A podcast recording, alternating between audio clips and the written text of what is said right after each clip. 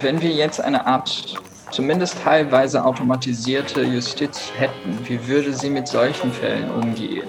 Wie Karl Vogt führt das ein, irgendwie die größte, einer der größten und wichtigsten Entdeckungen der Neuzeit.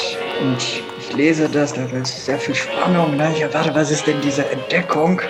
Aber für Historiker interessant ist, dass diese Kritik an den Sophisten sich sehr, sehr schnell und sehr, sehr, sehr, sehr lange in, wenn wir so wollen, die kulturelle Entstehung auch der modernen Welt eingefressen haben.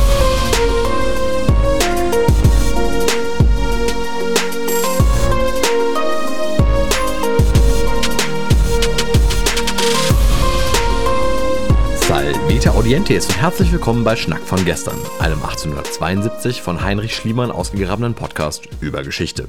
Mein Name ist Fabian Alexander Eiden. Ich bin momentan Gastdoktorand an der Universität Cambridge und in dieser Show unterhalte ich mich mit Historikerinnen und Historikern über ihre Forschung, ihre Faszination für die Vergangenheit und darüber, was wir aus der Geschichte für die Gegenwart lernen können.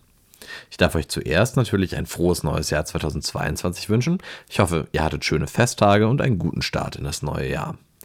Um einen Anfang geht es auch in dieser Folge von Schnack von gestern und zwar um nichts Geringeres als den Anfang der europäischen Kultur. Den suchen wir nämlich ganz automatisch in der Antike, also in der Zeit grob gesagt von 2500 bis 1500 Jahren und ganz besonders in Griechenland. Die griechische Antike ist hinsichtlich der Philosophie, Rhetorik und Politik ein Vorbild für die Gegenwart.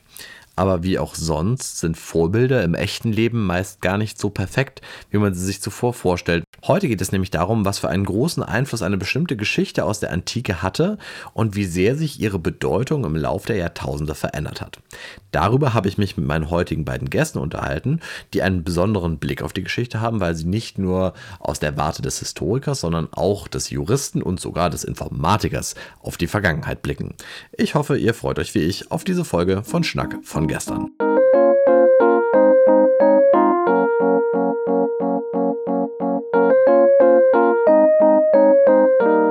So, dann habe ich heute die große Freude, zum ersten Mal zwei Gäste hier im Podcast begrüßen zu dürfen, nämlich den Maximilian Diemer und Diogo Campos Asteli. Wir werden auch gleich sehen, dass nur einer von euch im engeren Sinne Historiker ist. Und ich würde sagen, bei dem fangen wir mal an, gehen in äh, der Reihenfolge vor.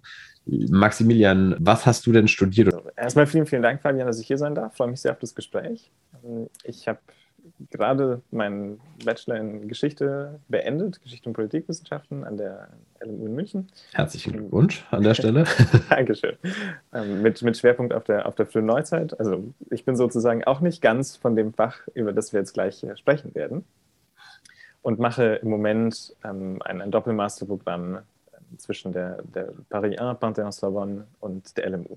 Und dann gehen wir mal zu unserem nächsten Gast, lieber Diogo. Womit befasst du dich denn in deiner akademischen Arbeit? Ich habe äh, ursprünglich eigentlich Jure studiert in einem weit entfernten Land in Brasilien und äh, forsche seitdem eigentlich zu, zu Themen in dem Bereich juristische Methodenlehre, Rechtsphilosophie, Rechtslogik und so weiter. Momentan promoviere ich zum Thema Logik, vor allem Normenlogik und Rechtsinformatik. Ist so, so, so eine komische, vielleicht könnte man sagen, Mischung, eine bunte Mischung auf jeden Fall. Und äh, momentan Vielleicht ja. können wir dazu ein, zwei Worte verlieren. Rechtsinformatik sind ja jetzt zwei Bereiche, die ich denke, die allerwenigsten Menschen, mich inklusive, im Kopf leicht, äh, leicht zusammenbekommen. Also da geht es. Kann, kannst, du, kannst du das kurz erklären, was man da Ja, klar. Auch äh, Rechtsinformatik ist, ist ein relativ neues Fach das heißt, es ist auch ein bisschen schwierig zu sagen, womit beschäftigt man sich in der Rechtsinformatik. Man könnte vielleicht zwei Dinge unterscheiden. Einerseits gibt es die Regelungen, die Gesetzgebung, quasi das materielle Recht selbst, ähm, das mit Informatik und, und Informationstechnologie zu tun hat, sprich Datenschutz, äh, Datensicherheit und, und so weiter. Also diese Regelungen, damit beschäftigt man sich in der Rechtsinformatik auch. Und andererseits auch die Anwendung von diesen neuen Technologien im Bereich des Rechts in der Justiz und äh, zwar auch in Hinsicht der Möglichkeit äh, oder des Ziels, auch die Rechtsfindung, also dieses Verfahren, die Justiz selbst zumindest teilweise zu automatisieren. Man spricht zum Teil auch von, von, von einem Recht Ex Machina, quasi ein, ein Recht aus der Maschine. Faszinierend finde ich allerdings auch, dass ihr zusammengefunden habt. Deswegen ist meine Frage, wie ist es zustande gekommen, dass ihr beide in eurer Forschung zusammenarbeitet? Möchtest du das, das beantworten, Jogo? Das war ja sozusagen dein, ja, dein, glaub, dein können, Impuls. Wir können, glaube ich, auch zusammen beide die, die gerade die Zusammenarbeit in diesem spezifischen Punkt, zu diesem, zu, zu diesem spezifischen Thema entstand mehr oder weniger zufällig, könnte man sagen, obwohl das ist auch so ein aus philosophischer Sicht sehr, sehr kompliziertes Wort, ne? Zufall. Aber bevor ich äh, ausschweife dazu. Ich habe einfach ein Buch bestellt in der Bibliothek. Und das war so ein Buch von, von, von Aulus Gellius, einer der, der ältesten Quelle, die wir, die wir auch äh, gleich äh, des Näheren behandeln werden. Und das hat mich gewundert, weil alles auf Latein und auf Griechisch war und ich kannte den, den Maxi schon und ich dachte, ich, ich schicke ihm ein Bild davon, um ihm zu zeigen, womit ich mich jetzt beschäftige, mit diesen ganz alten Dingen in Sprachen, die, die ja nicht mehr so im Alltag sozusagen gesprochen werden. Ich werde mich jetzt nicht unbeliebt machen in einem Geschichten-Podcast, in dem ich sage, dass sie Todessprachen sind oder gestorbene Sprachen. Und dann hat er, und das hat mich sehr beeindruckt, äh, das Buch einfach so von einem Bild, von einer zufälligen Seite sofort erkannt. Und dann habe ich ihm erzählt, äh, warum ich jetzt gerade das Buch in der Hand äh, hatte und hat großes Interesse gezeigt. Oder Max, kannst du vielleicht was ergänzen dazu? Ja, also natürlich ähm, war, war das absolut Zufall. Als Historiker habe ich weniger Probleme mit dem Wort.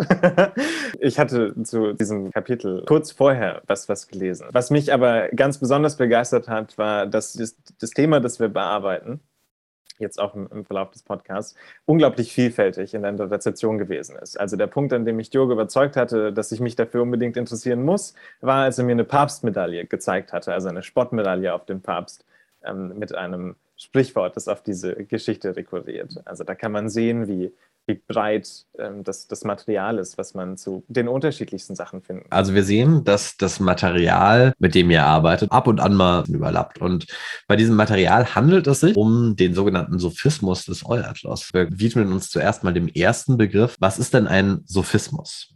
Ja, das Wort äh, Sophismus hat eigentlich mehrere Bedeutungen. Äh, in dem Fall, im Sophismus des Euaplus, bedeutet das Wort Sophismus eigentlich ein Paradoxon, so ein logisches Paradoxon, könnte, man könnte vielleicht auch sagen, eine Antinomie. Das heißt, es ist irgendwie eine Situation, eine Denksituation, aus der es keinen Ausweg zu geben scheint. Das klassischste Beispiel eines Paradoxons oder einer logischen Antinomie ist diese sogenannte Antinomie des Lügners. Da behauptet eine Person, ich lüge gerade. Oder das wird auch als der Kreter bekannt. Weil wenn ein Kreter jetzt sagt, alle Kreter sind Lügner, dann, dann behauptet er ja von, von sich selbst äh, zu lügen oder Lügner zu sein. Und, und diese Aussage, ich lüge gerade, der ist genau dann die Wahrheit, wenn sie falsch ist. Ja, ich, ich lüge, ich sage die Wahrheit genau dann, wenn ich lüge. Und das äh, ergibt keinen Sinn. Und Sophismus bedeutet noch auch eine, eine, ganz, äh, eine ganze Denkrichtung, eine ganze Schule, könnte man sagen. Äh, die dann von der klassischen Antike, die auch in Europa äh, am besten rezipiert worden sind und aus der man könnte ja auch sagen, unsere Denktradition stammt. Das ist quasi die platonische, aristotelische, sokratische Schule. Die Sophisten waren dann die, die andere, die Gegenschule, die Gegenbewegung äh, zu diesem Mainstream aus der Antike. Ja, also da ähm, kommt dann der, der Historiker wieder durch, der die Sachen komplizierter machen möchte. Also diese Vorstellung von, von einem kantianischen Ismus ähm, bei, bei der Sophistik äh, ist, ist wahrscheinlich wirklich wahnsinnig fehlgeleitet. Also die, die Vorstellung, dass es eine einheitliche Denkschule gewesen ist, ähm, kann man nicht anwenden auf diese wahnsinnig vielfältige ähm, Anzahl an, an Persönlichkeiten, die, die wir da im fünften, vor allem im 5. Jahrhundert äh, vor Christus in, in Athen finden, vor allem auch in Athen. Sophismus als Schulbegriff verwenden zu wollen, ist, ist natürlich nicht, nicht ganz einfach, aber macht schon klar, dass es sich, wie Diogo auch gerade gesagt hat, um was anderes handelt, als um die uns vielleicht besser bekannte platonische oder aristotelische Philosophie. Also wir haben jetzt gelernt, dass der Sophismus eine Textsorte ist, die mit der Logik spielt und die es uns zum gewissen Grad schwer macht, bestimmte Rückschlüsse aus diesen Texten herauszuziehen. Jetzt würde mich noch interessieren, äh, der andere Teil ist dann, was ist dann ein Euatlos, wenn es hier um den Sophismus des Euatlos geht? Also ähm, ein, ein Euatlos ist, ist erstmal eine Person, eine Person, die durchaus nicht einfach zu greifen ist. Wir sind nicht im Klaren darüber, ob es sich da unbedingt um eine historische Person gehandelt haben dürfte. Quellen deuten darauf hin, dass ja, aber wir, wir wissen nichts genaueres. Was jetzt erstmal für, für, für den Teil wichtig ist, ist, dass Atlos ein Schüler des, des großen bekannten Rhetoriklehrers und, und Sophisten Protagoras gewesen ist. Der ist also ein Schüler des bekanntesten Sophisten und dann würde ich sagen, hören wir uns diesen Sophismus des Atlos doch einfach mal an.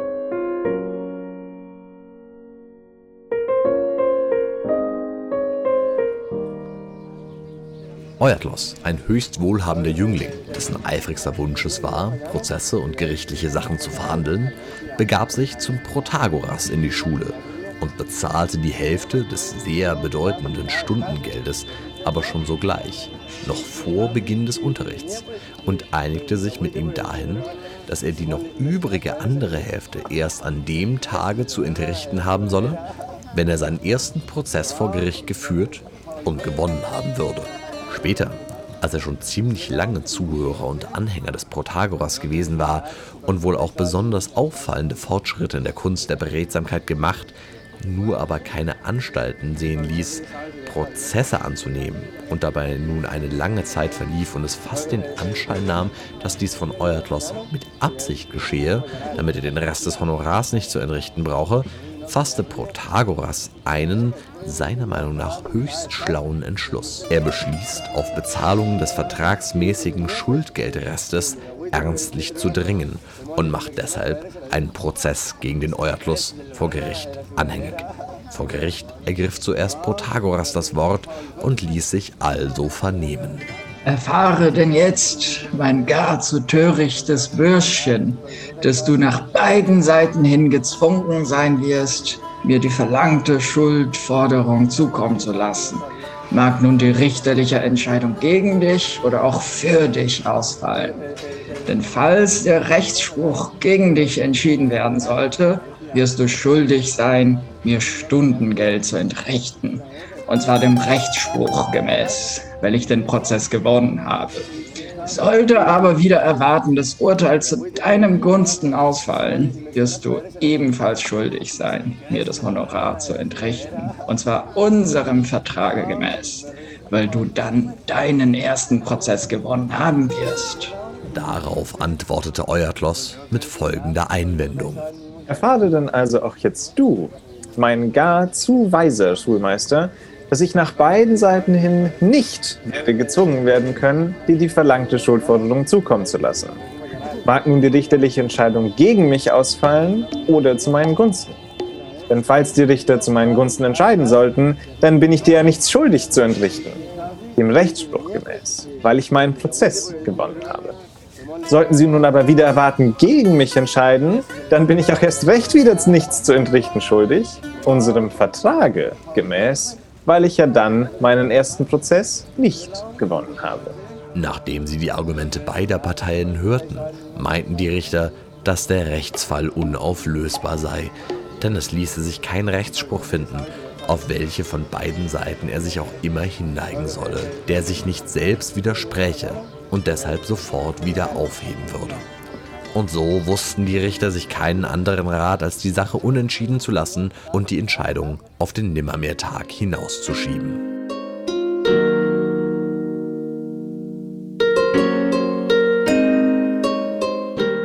Max, kannst du den Kern der Problematik nochmal kurz zusammenfassen? Also der Kern der Problematik ist, dass Protagoras meint, er, er könnte seinen, seinen Schüler, der ihm Geld schuldig ist, dazu bringen, ihn endlich zu bezahlen. Wie Protagoras das versucht, ist, indem er seinen Schüler reinzulegen versucht, wenn man es möchte. Denn die Bedingung des Vertrages, die sie geschlossen hatten für die Bezahlung, war ja, dass Euatlos bezahlen muss, wenn er seinen ersten Prozess gewinnt. Jetzt ist es so, dass Protagoras aber behauptet, wenn er diesen Prozess, den er jetzt gegen ihn führt, gewinnt, als Protagoras, dann muss er ihm bezahlen, weil er den Prozess gewonnen hat. Wenn er ihn verliert, dann hat Atlos die Bedingungen des Vertrages erfüllt. Dann gewinnt er seinen ersten Prozess und dann muss er Protagoras bezahlen, weil der Vertrag es so vorsieht. Protagoras rechnet allerdings nicht damit, dass sein Schüler Euatlos außerordentlich gut aufgepasst hat. Denn Euatlos dreht das Argument um und sagt, gut, ich gehe diesen Prozess jetzt ein, aber ich werde dir in keinem Fall bezahlen müssen. Denn wenn ich verliere, dann erfülle ich meinen Vertrag nicht, dann verliere ich meinen ersten Prozess, dann muss ich dir da vertragsgemäß nicht bezahlen. Wenn ich aber gewinne, dann liegt ja ein Rechtsspruch vor, der wichtiger ist als der Vertrag. Und dann muss ich dir auch nicht bezahlen, weil die Richter mich davon freisprechen. Also für mich ist es überhaupt nicht einfach, sich dazu entschließen, wer von den beiden recht hat. Was man aber vielleicht merkt, ist, dass diese Lehrer-Schüler-Beziehung passiviert wird. Die begeiern sich da ja so ein bisschen und versuchen da auf Teufel komm raus, um die Zahlung dieses Geldes irgendwie da rauszukommen. Max, wir können vielleicht nochmal bei diesem Text bleiben, den wir gerade eben vorgelesen haben. Inwiefern ist es dann richtig zu sagen, dass äh, wir gerade den Sophismus des Euatlos gehört haben? Also ein Stück weit ist es in der Tat richtig, weil wir hier die Version haben, die, die, wenn man so möchte, rezeptionsstärkste, wirkmächtigste dann werden sollte, nämlich die Version, die uns Aulus Gellius aus der Noctis Attica berichtet. Das ist allerdings bei weitem nicht die einzige Version dieses Rechtsstreits, das wir haben. Also was wir leider nicht besitzen, sind Prozessakten aus dem fünften Jahrhundert, die uns sagen würden, so sah die Verteidigung aus, so sah die Anklage aus und das war dann das Urteil. Das haben wir nicht. Im fünften Jahrhundert vor Christus. Ne? In der Tat, ja. Was wir, was wir haben, sind zwei Versionen, die vergleichsweise nahe beieinander stehen, die knappe 600 Jahre später erst entstehen. Also wir haben über einen Prozess aus dem 5. Jahrhundert vor Christus erst Quellen aus dem 2. Jahrhundert nach Christus. Also da ist eine große Spanne dazwischen, bevor wir überhaupt erstmal von diesem Vorfall erfahren. Und da gibt es Unterschiede bei diesen Quellen, die wir haben. Also wie gesagt, einerseits Aulus Gellius, auf der anderen Seite ähm, haben wir dann von Apuleius, den die meisten wahrscheinlich eher kennen aus dem Goldenen Esel. Schöne mm, Geschichte über eine Metamorphose eines Menschen in einen Esel, das ist sehr unterhaltsam. Der berichtet auch über diese, diese Geschichte, weniger ausführlich und auch mit Unterschieden. Denn während bei Aulus Gellius betont wird, dass Euatlos ein, ein, wohlhabender Jüngling war und dass allein die zweite Hälfte des Honorars gestundet werden soll, und die richtige Entscheidung vertagt wird, ähm, ist es bei Apuleius so, dass er überhaupt darauf verzichtet, ähm, zu, zu sagen, es hätte eine richterliche Entscheidung gegeben und außerdem wird auch das Gesamthonorar gestundet. Das macht in der logischen Bearbeitung des Problems durchaus einen Unterschied. Aber diese beiden Versionen der Geschichte sind wiederum nicht die einzigen. Es gibt dann im Verlauf der, der Jahrhunderte, wenn man so möchte, viele, viele Erwähnungen in Skulien, in, in Lexika, also zum Beispiel der byzantinischen Suda, in, in Kommentaren zu Rhetoriklehrbüchern. Es gibt eine, einen Bericht eher denn, denn eine Erzählung auch bei Diogenes Laertius. Da wird es allerdings dann, dann nicht so kompliziert wie jetzt bei Aulus Gellius, wie wir es gehört haben. Also um vielleicht die, die Überlieferungslage zusammenzufassen, für die, erstmal nur für die Antike, ähm, ist es so, dass man einen unglaublich diversen Korpus an, an verschiedenen Versionen hat, von denen die beiden wichtigsten die genannten sind, Aulus Gellius und Apuleius aber wo stets Nuancen sich verändern, wohin auch immer man blickt. Also wenn man so möchte, so viele Autoren man dazu hat, so viele unterschiedliche Versionen. Ja, und was wir feststellen können, ist dieser enorme zeitliche Abstand. Das ist ungefähr so, als würde heute jemand eine Geschichte wiedergeben, die sich im 14. Jahrhundert abgespielt hat, im Wechsel vom hohen zum späten Mittelalter. Max, wie wird denn in der Antike dieser Sophismus interpretiert? Warum wird er immer wieder erzählt? Also das hat in der Tat was von, von Legendenbildung auch. Protagoras ist als historische Persönlichkeit wohl doch durchaus greifbar, bei Atlas schon schwieriger. Aber um diese Person herum werden wirklich dann unglaubhafte, teilweise bizarre oder absurde Geschichten gesponnen. Um auf die Frage einzugehen, ähm, ja, also man kann, glaube ich, für die Antike einen ganz zentralen Aspekt rausarbeiten und das ist, dass man versucht, die Art und Weise, wie die Sophistik oder Sophisten argumentieren, wie sie versuchen, Rechtsstreitigkeiten zu lösen, angreifen und, und lächerlich machen möchte. Beide erzählen diese, diese Geschichte in einem sehr ironischen Ton und dass hier der, der Schüler sich so geschickt erweist gegenüber seinem Lehrer, dass dieses Verhältnis umgekehrt wird. Und das ist ein Topos, der auf diese Lächerlichkeit hindeutet. Kein Respektsverhältnis mehr, sondern das zeigt gewissermaßen einen klassischen, gerade aus, aus der, der späteren platonischen Philosophie bekannten Vorwurf an die Sophistik, dass sie eigentlich nur am Moralverfall arbeiten würden. Platon übernimmt es dann, ähm, gerade in seinem Dialog ähm, der Sophist, also Sophistes. Und das findet man jetzt hier wieder, 600 Jahre später. Das zieht sich wirklich durch. Dieses Feindbild des Sophisten, dieses Feindbild des Eristikers, des Umstreitens um des Streitens Willens, des lächerlichen Arguments, nur um was gesagt zu haben, Genau das finden wir in all diesen Versionen wieder. Um das nochmal kurz zusammenzufassen, das sind keine Personen, denen besonders viel Respekt entgegenkommt, was wir jetzt irgendwie so denken können. Ne? Wenn, wir, wenn wir uns heute so die Antike vorstellen, dann denken wir uns, stellen wir uns die Tempel vor und die, die, die, die Statuen und den Beginn unserer Philosophie. Aber genauso hat man das in der Antike nicht wahrgenommen, sondern man hat im Endeffekt zwei Witzfiguren dargestellt. Vielleicht noch äh, kurz dazu. Ich wollte nur betonen, man hat einerseits die historischen Figuren, die Personen, die Menschen, von denen wir wissen, zumindest vom Protagoras, dass sie im 5. Jahrhundert vor Christus gelebt haben. Und auch dieser Rechtsstreit, wenn der wirklich stattgefunden haben soll, dann auch im 5. Jahrhundert vor Christus. Und die Überlieferung, die wir davon haben, das das heißt quasi diese Geschichte kommt äh, erst 500, 600 Jahre später, ne? erst im ersten, zweiten Jahrhundert nach Christus von äh, Aulus Gellius und Apuleius. Und äh, wie du jetzt gesagt hast, Fabian, diese Darstellung von Protagoras und Euaplos als äh, Witzfiguren, das kommt ja auch nicht von deren Zeitgenossen, sondern von den Leuten, die also von Gellius und von Apollaios, die ja diese Tradition, diese platonische, aristotelische Tradition, die auf dieser Kritik an die Sophisten auch äh, stark aufgebaut äh, wurde, äh, fortführen. Diogo, endet denn die Rezeption dieses Sophismus in der Antike? Und wenn nein, verändert sich der Charakter über die Jahrhunderte hinweg? Also die Rezeption endet äh, nicht in der Antike. Äh, und der Charakter ändert sich auch äh, wesentlich. Wir haben jetzt einen noch größeren Zeitsprung bis zu den nächsten bekannten Behandlungen und Darstellungen dieser Geschichte, dieses Sophismus des Euatlos.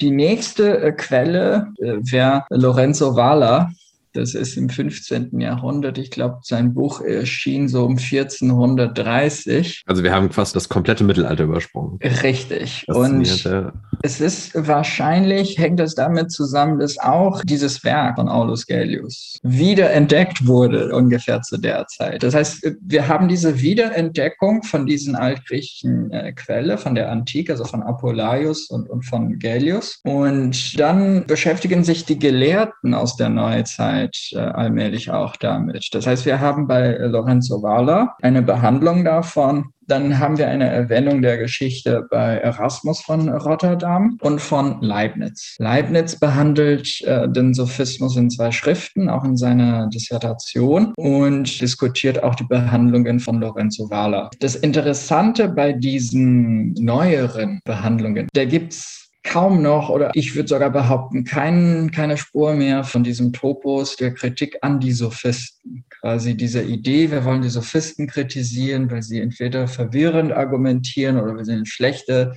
Schüler-Lehrer-Beziehung haben, das ist nicht mehr da. Im Schwerpunkt liegt nicht die Sophistenkritik, sondern den Versuch jetzt äh, das logische Paradoxon zu behandeln und eine Lösung für den Fall zu finden, quasi eine logisch vernünftige Lösung für den Fall zu finden. Bei Waller versucht man mit Equitas, mit, mit Billigkeit zu argumentieren und eine Art gerechte Lösung zu finden. Und äh, in beiden wird versucht zu argumentieren, dass Protagoras durchaus eine Leistung erbracht hat, indem er seinem Schüler was beigebracht hat, nämlich Rhetorik.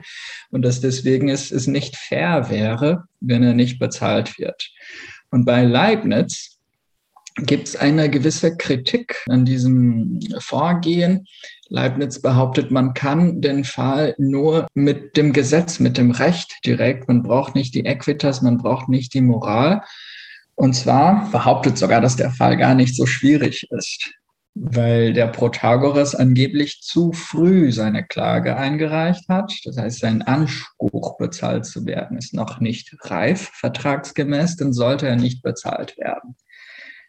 Und wenn Protagoras aber ein zweites Mal, das heißt, die erste Klage verliert er, geht vor Gericht, das Gericht sagt, dein Anspruch ist noch nicht reif, ihr habt vereinbart, erst nachdem der Euatro seine erste Klage gewinnt. Er hat die noch nicht gewonnen, also verliert Protagoras die erste Klage. Wenn er unmittelbar danach wieder klagt, dann würde er den zweiten äh, Fall, die zweite Klage gewinnen. Das ist äh, Leibniz äh, Lösung des Sophismus. Das heißt, bei Waller und bei Leibniz, das sind die bekannten Behandlungen aus der Neuzeit, haben wir den Versuch, das Paradoxon zu lösen, den Rechtsfall zu lösen oder die, die, die Antinomie, die da ist, damit umzugehen, statt einfach zu sagen, dass das verwirrend ist, dass das Sophisterei ist oder die Sophisten zu kritisieren. Und da wird Protagoras eher in gutes äh, Licht äh, dargestellt, also auf, auf ihn wird eher gutes Licht äh, geworfen, anders als bei den Texten aus der Antike.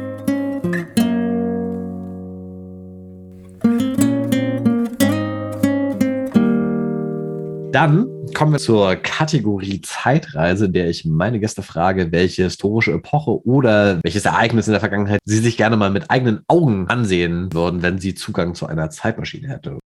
Dann mache ich als Historiker mal den Anfang ähm, und muss gestehen, allein schon aufgrund des, des eigenen Schwerpunktes, würde mich wohl nichts mehr reizen, als die Höfe des späten 17.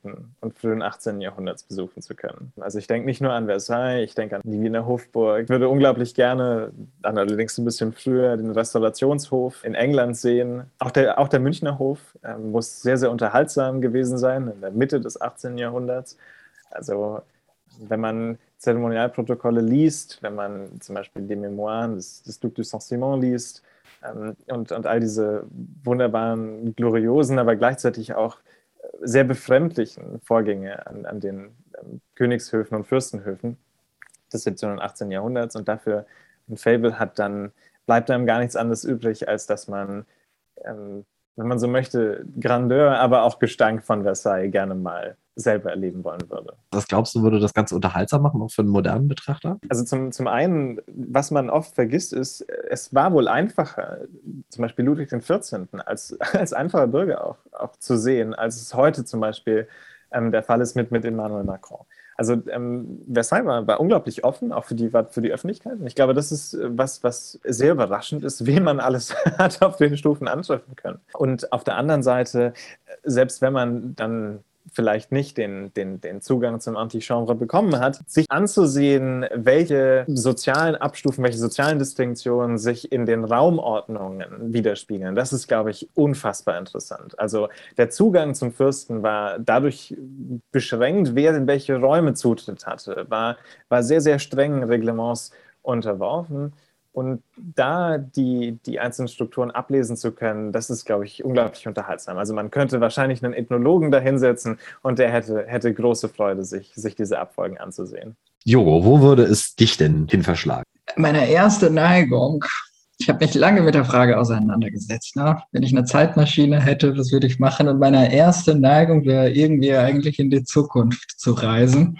Und dann dachte ich, okay, das kann ich in einem Podcast zur Geschichte nicht sagen. Es gibt keine äh, schlimmere Antwort. Da mache ich sofort auf äh, Ewigkeit äh, unbeliebt. Also eine Zeitmaschine sollte auch in beide, beiden Richtungen gehen können, ne? oder nicht unbedingt. Aber gut, wenn nicht in die Zukunft, dann, ich finde diese Zeit quasi diese Vormärzzeit in Deutschland äh, und in Europa generell, obwohl sie als äh, ziemlich langweilige Zeit dargestellt wird.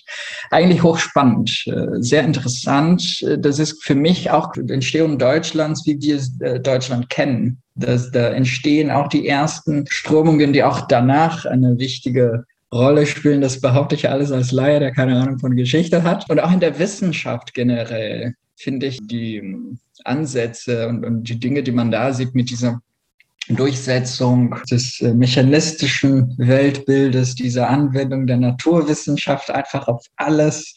Das, das finde ich sehr interessant, wenn man Bücher aus der Zeit äh, liest und wie sie dann damals die damaligen Entscheidungen rezipiert äh, haben. Ich äh, habe heute äh, ein bisschen von diesem Buch von Ludwig Büchner Kraft und Stoff äh, gelesen. Und da gibt es eine Passage, wo er Karl Vogt äh, zitiert. Und wie Karl Vogt führt das ein, irgendwie die größte, eine der größten und wichtigsten Entdeckungen der Neuzeit Und ich lese das, da ist sehr viel Spannung. Ne? Ich erwarte, was ist denn diese Entdeckung? Das ist die Erzeugung von Schnecken in Holothurien, also in Seegurken. Und äh, habe das dann ein bisschen später im Internet nachgeforscht. Das schien eigentlich eine, eine, eine Fehlbeobachtung äh, gewesen zu sein. Also die dachten, das wäre eine Art Generatio equivoca. Ne? Ein Tier erzeugt ein anderes Tier. Das ist eine Zeit, wo die Genetik jetzt irgendwie nicht ganz äh, bekannt war und man denkt, okay, Schnecken können auch in Seegurken erzeugt werden. Das ist eine wunderbare äh, äh Entdeckung. Ne? Und das war eigentlich eine, eine, falsche Beobachtung. Das, das war eine, eine Art von, von äh, Parasitismus. Ne? Das waren Parasiten, die Schnecken waren Parasiten in der, in der Seegurke.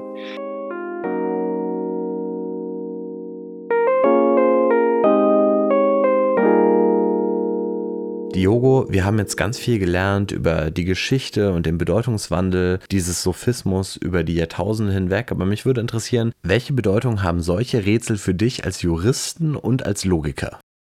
Das ist eine sehr gute Frage. Man kann den Sophismus, auch diese, diese logische Struktur, die dahinter steht. Ich habe am Anfang dieses Beispiel mit dem Lügner erwähnt. Diese, diese Aussage, ich lüge gerade.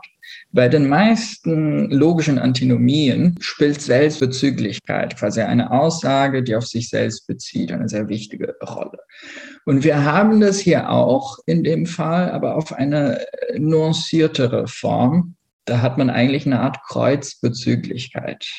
Der Rechtsspruch bezieht sich auf den Vertrag und der Vertrag bezieht sich auf den Rechtsspruch, also auf das Urteil, und zwar auf eine Weise, die den Vertrag oder eine Weise so, dass der Vertrag genau dann erfüllt wird, wenn das Gegenteil vom Rechtsspruch behauptet wird. Das heißt, Euatlus bezahlt gemäß Vertrag genau dann, wenn er nicht bezahlt gemäß äh, Rechtsspruchs und andersrum.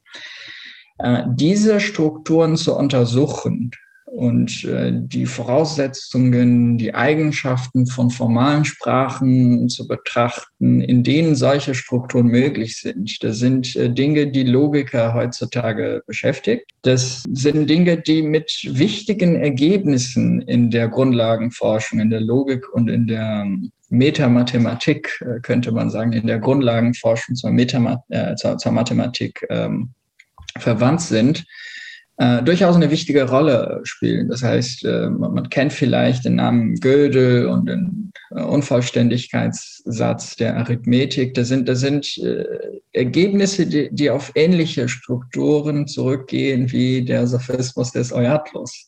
Einerseits habe ich jetzt von, von der Bedeutung des Sophismus für mich als Logiker im Allgemeinen und dann gibt es noch die Bedeutung dieses Sophismus für meine Forschung als in der Normlogik, in der Rechtsinformatik.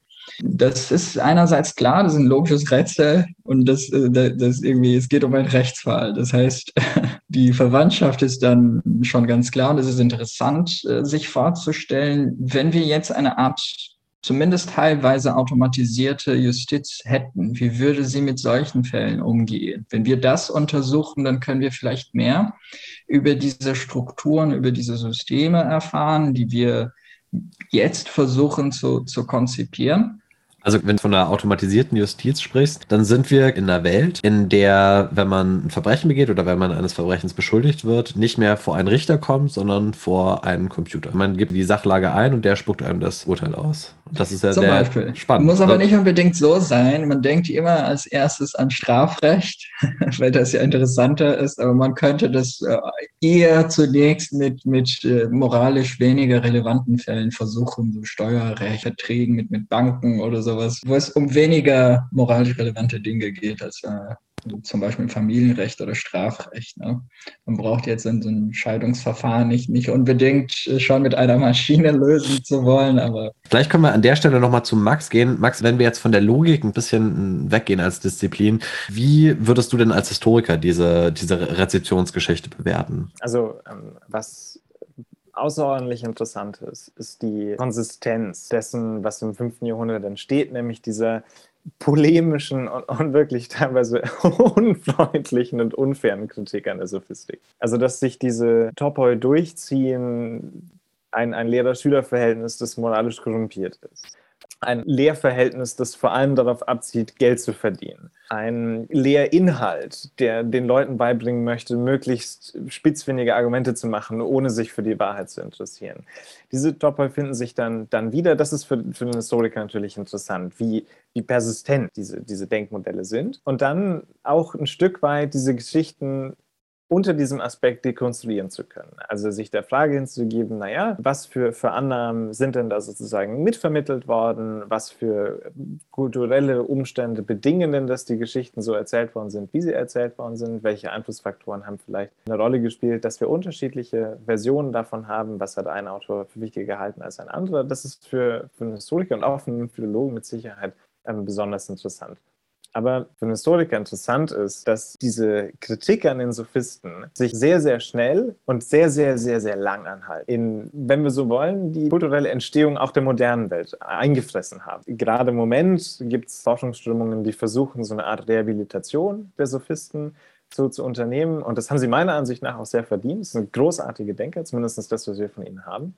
Ähm, und es ist äh, schön, dass, wenn man das anständig untersucht, ein Stück weit an dieser Dekonstruktion teilhaben kann. Faszinierend, äh, wie, was für ein langes Leben diese Geschichte gehabt hat. Mich würde jetzt zum Abschluss doch noch interessieren, warum lohnt es sich heute noch, dass wir uns mit solchen Fragen auseinandersetzen? Willst du anfangen oder?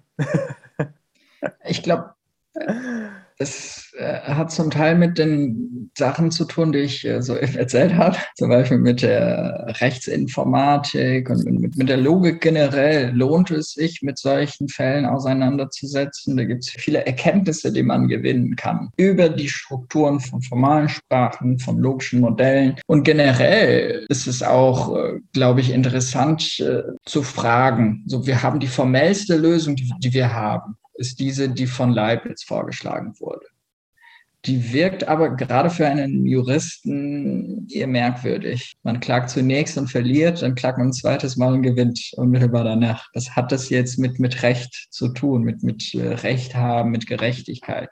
Das zeigt, dass es vielleicht auch eine Unterscheidung gibt zwischen der Logik schlechterdings, quasi wie man jetzt die logische Antinomie, dieses logische Paradoxon, das da auftaucht, äh, löst einerseits und andererseits die Lösung des praktischen Problems. Also soll Protagoras äh, bezahlt werden oder nicht? Das hat nicht unbedingt mit der formalen Struktur, mit der formalen Logik allein, mit dem Rechnen allein zu tun.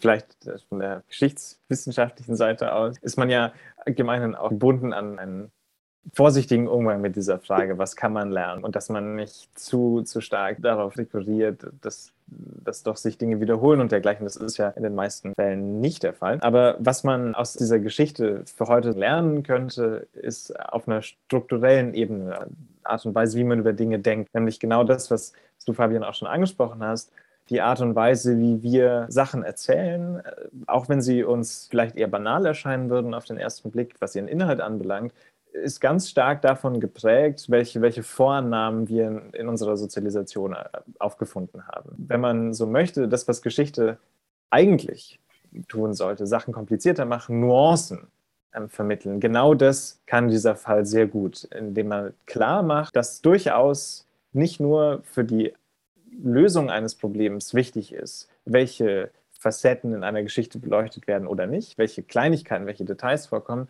sondern auch für die Aussage dieser Geschichte als solche relevant ist, welche Kleinigkeiten man finden kann oder man nicht finden kann. Wie wir gesagt haben, wir kennen zwei Überlieferungen aus der Antike und äh, drei, vielleicht vier aus der Frühneuzeit. Das ist sehr wenig. Und es ist durchaus sehr wahrscheinlich, dass es andere Behandlungen äh, gibt, gerade aus der Zeit, aus dem Spätmittelalter und Anfang der Frühneuzeit, wurde sehr viel zum Thema Logik veröffentlicht. Und äh, die Bücher haben wir. Die Quellen sind ja da. Das Problem ist, Logiker sprechen kein Latein mehr und beschäftigen sich sehr ungern mit der eigenen Geschichte, was dazu führt, dass das Rad äh, tausendmal neu äh, erfunden wird. Und es wäre vielleicht durchaus sinnvoll, das Thema vielleicht ein bisschen tiefer zu erforschen und nach, nach weiteren Quellen zu suchen, zu finden. Vielleicht wird es auch äh, woanders behandelt. Lieber Diogo, lieber Max, ich bedanke mich ganz, ganz herzlich, dass ihr mich und die Hörer mitgenommen habt auf diesen Streifzug durch die Geschichte, durch diese Ideengeschichte der Vergangenheit und bedanke mich ganz, ganz herzlich für eure Zeit. Danke sehr. Dass wir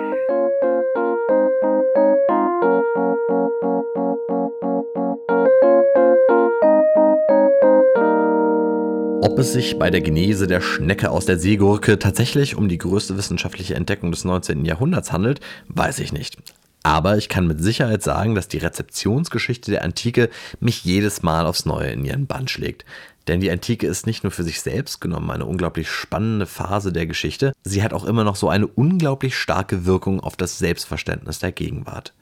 Diogo und Maximilian haben heute eindrücklich gezeigt, dass viel von dem Glanz gar nicht aus der tiefen Vergangenheit kommt, sondern aus dem, was wir heute aus der griechischen Klassik machen und aus ihr ableiten.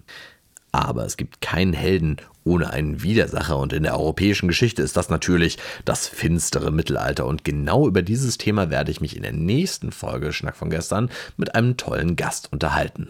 Wie fandet ihr die heutige Folge und was sind eure Gedanken zur Rezeption der Geschichte? Werden in ein paar Jahren alle Richter durch Roboter ersetzt? Schreibt mir eure Gedanken, entweder per Mail unter schnackvongestern.gmail.com oder folgt diesem Podcast auf Instagram unter schnack.podcast. Wenn euch dieser Podcast gefallen hat, helft ihr mir sehr weiter, wenn ihr ihn an Freunde und Bekannte weiterempfehlt. Besonders freue ich mich, wenn ihr eine 5-Sterne-Bewertung auf Apple Podcasts oder Spotify dalasst. Ich bedanke mich fürs Zuhören und freue mich, wenn ihr bei der nächsten Folge auch wieder einschaltet. Bis zum nächsten Mal. Valite.